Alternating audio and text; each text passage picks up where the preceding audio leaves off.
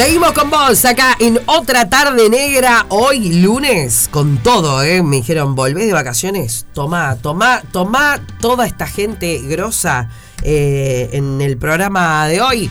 Aplausos para un gran, pero gran actor. Es de esos nombres eh, que uno aparte tiene un apellido, ¿no? es Álvaro Armadugón, aplausos para él.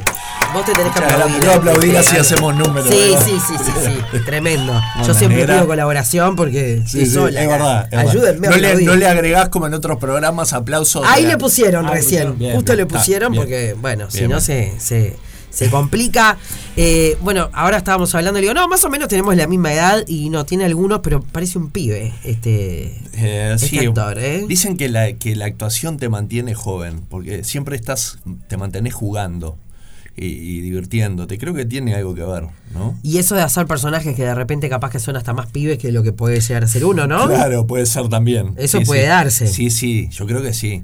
Eh, pero es algo que, es bastante común en general en los actores y actrices, ¿no? Que, parezcan un poco menos de edad de la que tienen. Ah, yo pensé que eso era por el Botox.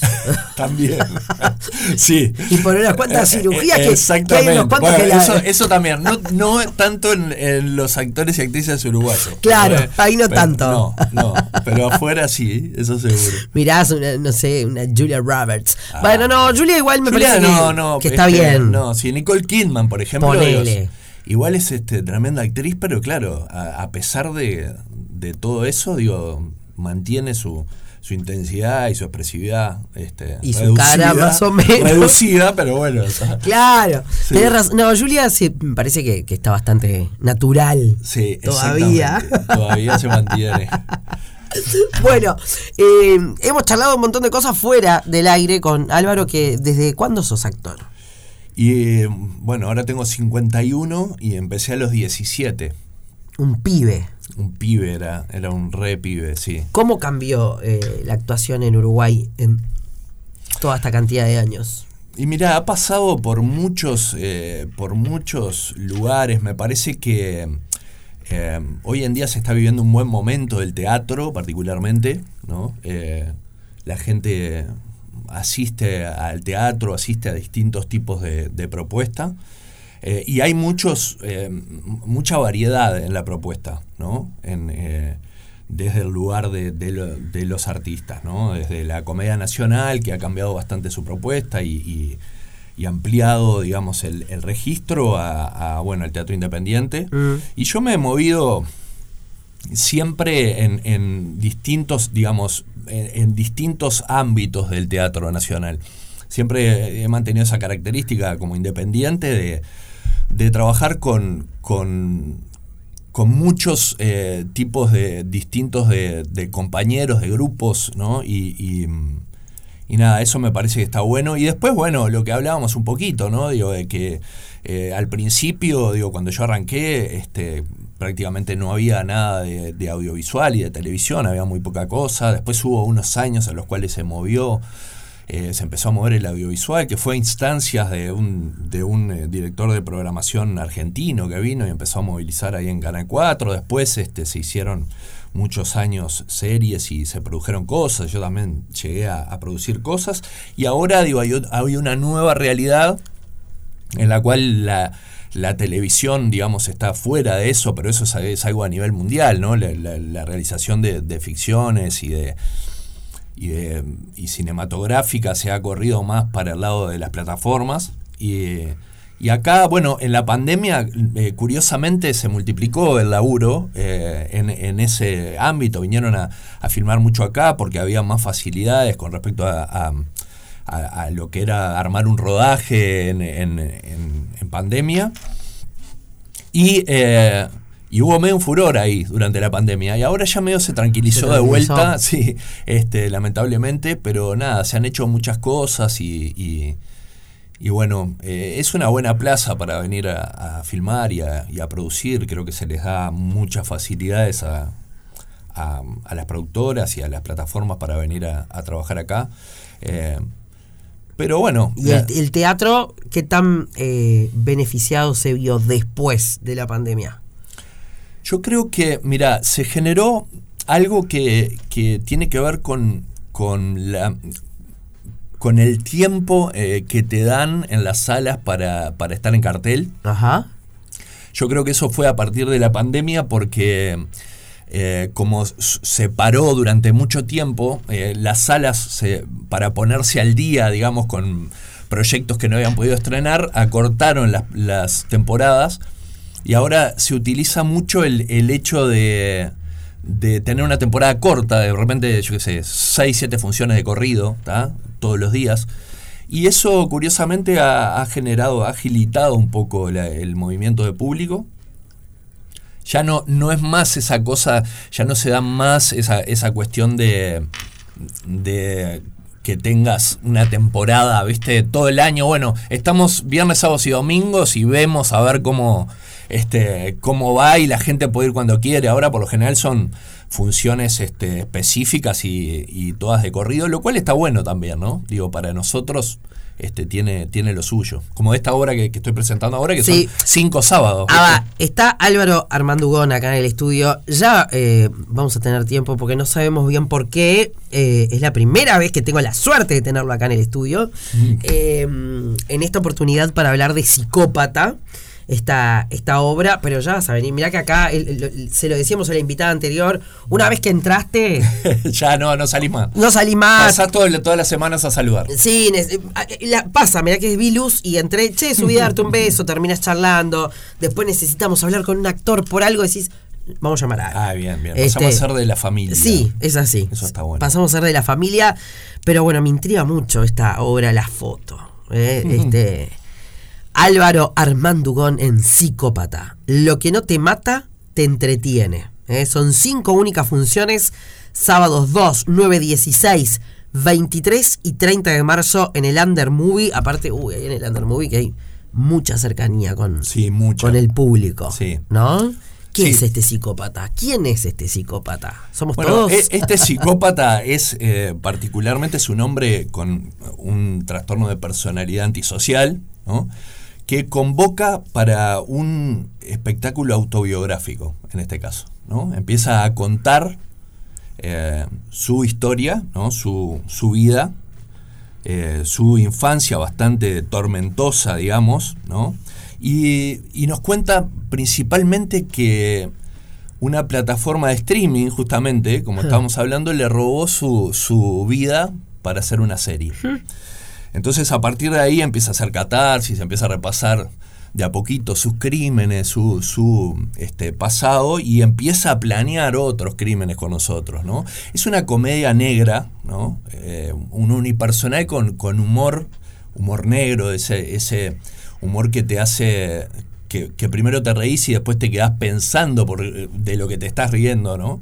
Eh, y tocando este tema que es, digamos, bastante complejo, por eso digo, eh, bueno, está bueno aclarar que al público, este, digamos, no, no, inter- no interviene directamente en el espectáculo, ¿no? O sea, está, eh, eh, es una, eh, una obra con un tejido dramático, no es un stand-up, porque aparte en el Under Movie eh, Sí, hay mucho se acostumbra sí. mucho al stand-up, que es un género que respeto muchísimo y que me encanta, este, pero... eh, No en esta oportunidad. No se trata de... No, yo, yo no, eh, no me siento capacitado para hacerlo, digamos. Este, en este caso es una obra y es desde un personaje, ¿no?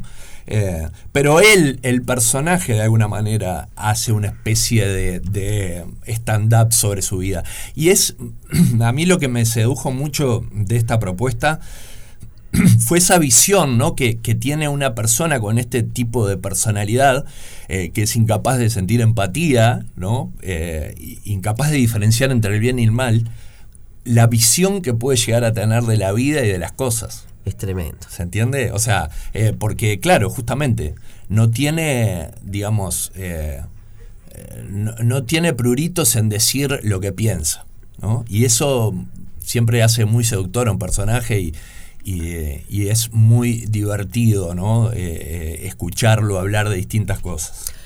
Psicópata es una palabra que a veces uno usa mucho. y también tenemos la, la idea de que un psicópata es una persona muy friki, muy rara, Mm. encerrada. en- No, no. no, Eh, no, no, no. no quiero dar cifras. Dicen que hay, si uno de cada 100 puede ser. Yo creo que era algo así. Sí. Eh, o, o bueno, Es o por lo menos me habían dicho, en, no sé, en algún momento voy a tirarlo y capaz que hay alguien que me está escuchando y me dice, no, negra, no es así. Pero era algo así como que más de 100.000 uruguayos eran psicópatas. Entonces uno se imagina Lo que pasa es que hay, hay eh, todo un estigma también. ¿no? Exacto. Y hay un prejuicio. Yo justamente eh, la, la otra vez, este, eh, investigando un poco sobre el tema, ¿no? Claro, hay, hay, eh, por lo general, digamos, los eh, esos psicópatas del estilo del personaje que se transforman en, en criminales, este, también eh, están influenciados por por su condición, pero por una vida, por una, eh, por una infancia dura como la que tuvo este personaje, ¿no? Eh, no, no siempre el, el psicópata necesariamente es un, un- un criminal. O sea, No, la no. mayoría de las veces no. No, no, y hay gente que uno comparte. eh, Exacto. y- y justamente la característica es esa, ellos no pueden sentir empatía por el otro. O sea, no es que no sienten nada, no, eso no es verdad. Sienten, pero relacionado con ellos mismos, no sienten empatía hacia los demás eh, y no diferencian, no lo pueden hacer Claro. entre el bien y el mal. Y la otra vez veía un documental que era muy interesante porque era sobre personas, ¿no? Sobre personas diagnosticadas con, con este trastorno Sí, que eran conscientes de eso y que trabajaban sobre eso, ¿no? Para, para justamente que no los afectara y, y- y- y poder ser funcionales en su trabajo, en su vida, tener una familia, ¿no? O sea, no, no necesariamente este, eh, quiere decir que, que sea una persona peligrosa o que ni sea mala. una mala persona, ¿no? Este, es difícil. claro. Es muy difícil y es un temazo para. Para, para, poder hablar, sí. Yo no me siento capacitado para hablar en profundidad, pero este sí eh, está bueno, digo, decir que en esta obra justamente se, se enfoca desde ese lugar, ¿no? Con, con mucho humor y, eh, y desde un lugar, eh, digamos, eh, con, con esa intención, digamos, de, de, de comedia, en definitiva, ¿no? Obvio, yo soy de las personas que todo drama de la vida me parece que hay que sacarle jugo para divertirse y tomarlo con humor y con humor negro. Sin duda. Ni te digo. Eh, obviamente, este, también creo que tiene que ver mucho ese estigma que decías que utilizamos permanentemente. El, uy, te levantaste bipolar hoy, Claro, ¿eh? Uh, sí. estás psiquiátrica, Claro, histérica. exacto. eh, ¿No? Sí. Este, psicótico, Sí, no, ahora cualquiera es un psicópata y cualquiera es... eh, esquizofrénico, no sí. sé. La metes Sí, sí. permanentemente. Tal cual. tal Y claro, cual. cuando vos te dicen tal persona es tal diagnóstico, quedás de flash porque uno mal usa el término.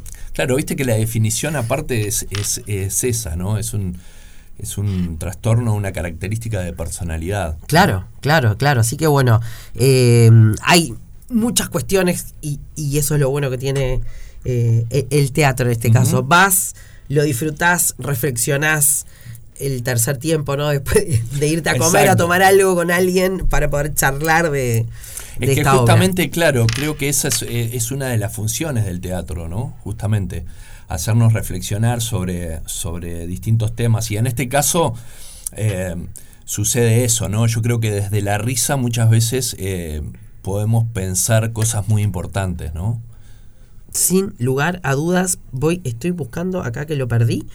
Eh, Under Movie, las entradas están ahí, en el movie. Sí, mismo. está la, el eh, movie.com.uy que le sacás las entradas ahí este, directamente. Tenemos un, un Instagram que es eh, psicópata-teatro, que pueden seguirnos ahí, ahí tienen todas las novedades y está el link de las entradas.